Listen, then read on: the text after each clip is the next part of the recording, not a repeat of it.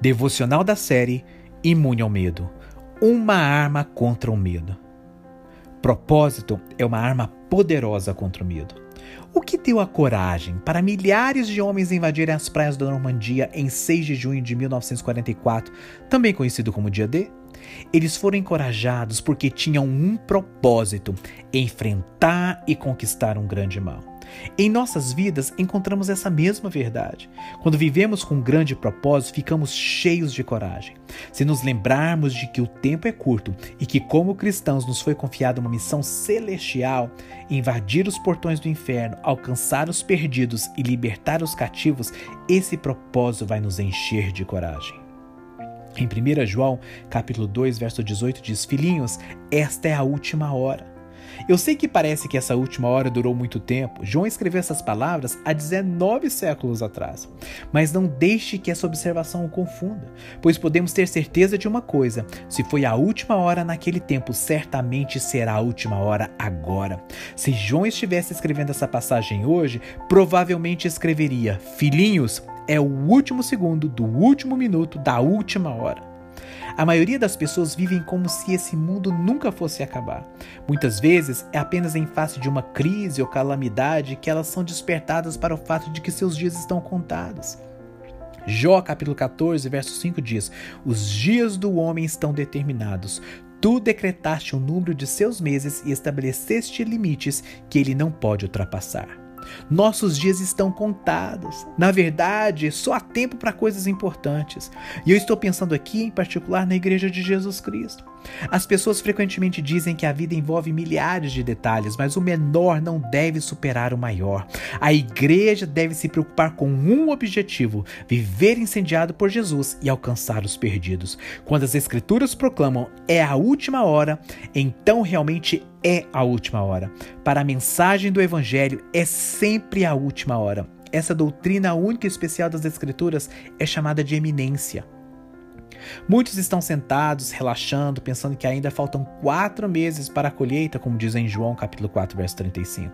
Se você quiser saber como um único indivíduo como Paulo fez tanto para o reino de Deus, leia sua carta aberta aos Coríntios. Ele viveu como se o fim de todas as coisas estivesse próximo, como se o fechar das cortinas estivesse sempre iminente.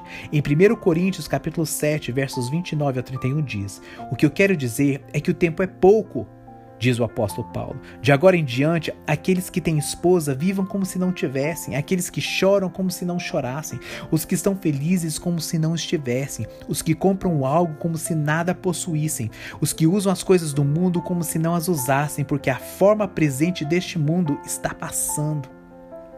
O Evangelho é eterno, mas não temos a eternidade para pregá-lo. Mas me parece que temos tempo de sobra quando vemos as atividades de lazer da igreja assumir prioridade que deveria ser do Evangelho. Nós temos apenas o tempo que vivemos para alcançar aqueles que vivem durante o tempo que vivemos. Hoje, mais de 7 bilhões de almas estão vivas neste planeta. E eles não estão vivendo em uma era futura que precisará ser evangelizada, mas estão presentes e vivendo agora na Terra. Essa é a última hora. Lucas 21, verso 11 diz o seguinte: Haverá grandes terremotos, fomes e pestes em vários lugares, e acontecimentos terríveis e grandes sinais provenientes do céu. Então, o que vamos fazer à medida que o relógio nos acelera rumo ao fim, ao caos, o terror, a fome e as pragas que aumentam na Terra? Podemos nos ocupar com o medo que a mídia nos oferece, focando em nós mesmos, na preservação frenética de nossas vidas e interesses, ou podemos nos ocupar com a grande comissão, focando nos outros, abandonando nossas vidas e nossos interesses para que o evangelho seja pregado em toda a terra. Podemos optar por ficar paralisados de medo ou tratar tratar dos negócios do Pai, avançando fielmente seu reino de todas as maneiras que nos forem possíveis. Nesse momento, você pode não se ver em uma posição de poder fazer muito pelo Senhor, mas é exatamente isso que o inimigo da sua vida quer que você acredite. Satanás adoraria que a igreja acreditasse que a proclamação do evangelho e o ministério de Jesus Cristo estão suspensos pelo período de tempo que o coronavírus estiver andando por aí. Mas isso não poderia estar mais longe da verdade. Jesus está sempre dois passos à frente de Satanás e três no domingo. De fato, o avanço do reino de Deus está pegando velocidade. Através das modernas tecnologias que temos hoje, temos agora muito mais conexão com os nossos familiares e entes queridos. Para não mencionar que muitos estão crendo que as suas agendas foram liberadas durante esse período para lhes permitirem mais tempo para comunicação interpessoal e reflexão sobre o que é mais importante para nós e para o Senhor as pessoas. Os campos estão prontos para a colheita. Convido você a perguntar ao Senhor como você pode estar hoje a serviço ativo na brigada do Evangelho.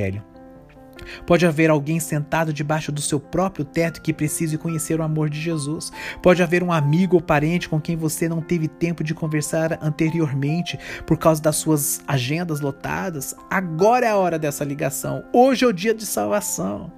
Existem vários ministérios proclamando o evangelho através da internet, das redes sociais e de outras várias conexões online, as quais você pode talvez apoiar financeiramente. Nós da Cefam precisamos do seu apoio. Quando você semeia, você colhe a mesma recompensa que o semeador, porque permite que a semente se espalhe e se espalhe muito mais longe do que jamais poderia ter sido espalhado sem o seu apoio.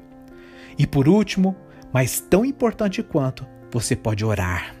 Que oportunidade maravilhosa de poder trancar-se com o Senhor por um período de tempo e buscar sua face. Você pode orar pela colheita. Mateus 9, verso 38 diz: Rogai, pois, ao Senhor da seara que mande ceifeiros para a sua seara. Eu sou encorajado pelo Espírito Santo por causa desse fato. Nada que é importante para o céu jamais foi colocado em segundo plano que possamos ser fiéis, não temerosos e que o Cordeiro receba a recompensa pelo seu sofrimento. Que Deus te abençoe. Se você foi ministrado e abençoado com esta palavra, compartilhe com um amigo ou parente. Eu sou Emerson Rocha da Cefam Brasil, Ministério do Evangelista Daniel Colenda, do fundador Reinhard Bonk, e eu compartilhei com você aqui uma devocional compilada do livro do evangelista Reinhard Bonk, titulado Evangelismo por Fogo.